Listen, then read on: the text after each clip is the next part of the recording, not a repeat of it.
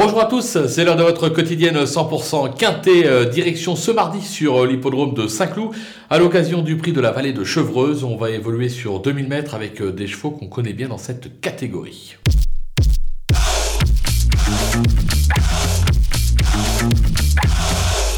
On attaque avec Tobaz et numéro 4 euh, Homel euh, qui n'a encore euh, jamais déçu depuis ses débuts et s'est déjà placé à ce niveau. Son récent succès sur les volumes du Mans atteste sa forme. Je pense qu'il doit pouvoir s'imposer. On va se méfier de l'As Villaro, une véritable bête à quintet qui reste sur une probante cinquième place à ce niveau. Il s'est déjà imposé sur le parcours, sur sa lancée.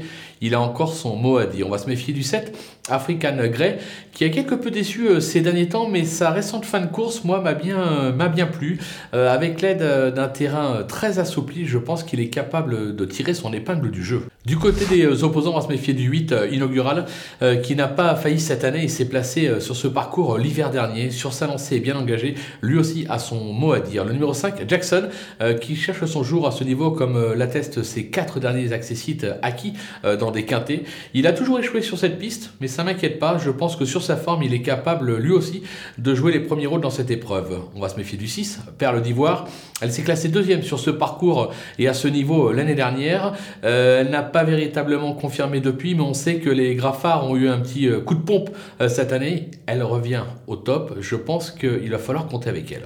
Le coup de poker, ce sera le numéro 12, Inkaman, qui a gagné son quintet des bijoux à Compiègne. Il affiche 100% de réussite sur ce parcours. Il court avec beaucoup de fraîcheur. Ça peut être un pari amusant dans cette épreuve. Du côté des outsiders, ils sont nombreux. Le 13, Have Dancer, qui n'a pas été ridicule euh, à ce niveau dernièrement sur le parcours, il est correctement traité au poids. Il peut encore euh, jouer un bon rôle dans cette épreuve. Le 15, Matt euh, la Fristouille, qui se montre d'une belle régularité et qui se plaît sur ce type de distance. Il a déjà brillé à un poids supérieur. Les plus énoncés vont l'aider. Attention à lui. Le numéro 16, Vézinaba, qui n'a pas encore convaincu à ce niveau, mais qui excelle sur cette piste et elle aura son terrain.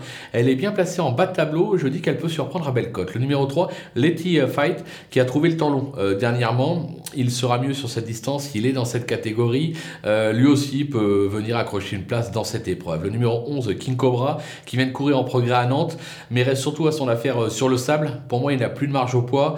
Il peut pimenter les rapports, mais je l'ai vraiment mis en bout de piste, comme le numéro 14, Courcard, qui s'est déjà bien comporté sur ce parcours et aura surtout pour lui son aptitude au terrain annoncé ce mardi sur l'hippodrome de Saint-Cloud qui devrait être collant, euh, voire lourd.